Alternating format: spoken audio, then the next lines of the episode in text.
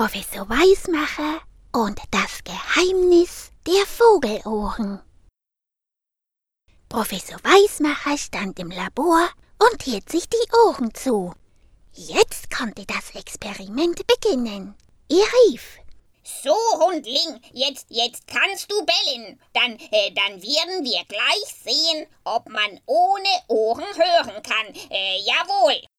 Das ließ sich Hundling nicht zweimal sagen. Er bellte.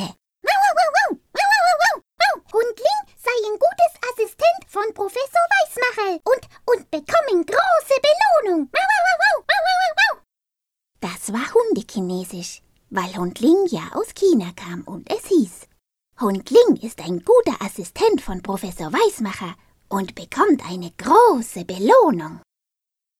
Aber der Professor schüttelte den Kopf. Hm, nein, Hundling, ich, ich kann überhaupt nichts hören. Ohne Ohren ähm, kann man wohl nichts hören. Äh, jawohl.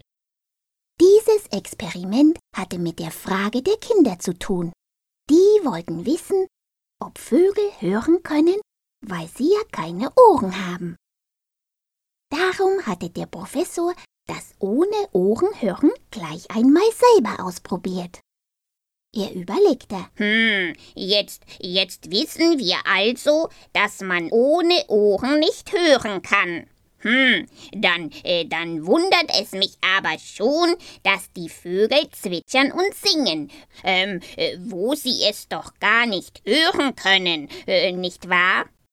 Und weil gerade ein Amselvogel auf dem Fensterbrett Rast machte und ein Liedchen sang, kam der Professor auf eine Idee. Mit dem Lauschomat nahm er das Singen auf. Und dann spielte er es rückwärts wieder ab. Da hätte man die Amsel aber sehen sollen. Sie verdrehte die Augen und sang das Liedchen gleich noch einmal, aber vorwärts und ein wenig lauter.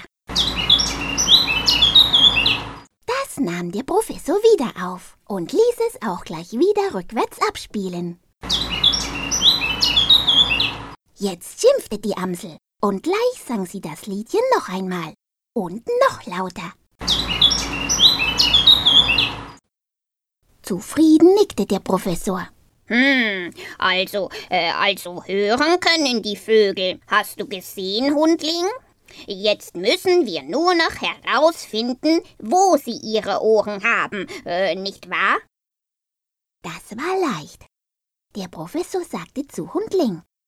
Äh, jetzt, äh, jetzt hol einmal den Durch- und Durchleuchter. Dann, äh, dann werden wir gleich sehen, ob da nicht doch irgendwo Ohren versteckt sind, nicht wahr? Der Durch- und Durchleuchter war sehr praktisch, weil man damit alles durch und durchleuchten und alles sehen konnte. Und weil der Amselvogel immer noch sein Liedchen sang, merkte er davon nicht einmal etwas. So kam heraus, dass Vögel nur keine Ohrmuscheln, wie die Menschen, oder Hundeohren, wie die Hunde haben. Also hatten Vögel doch Ohren. Sie waren unter ihrem Federkleid gut versteckt.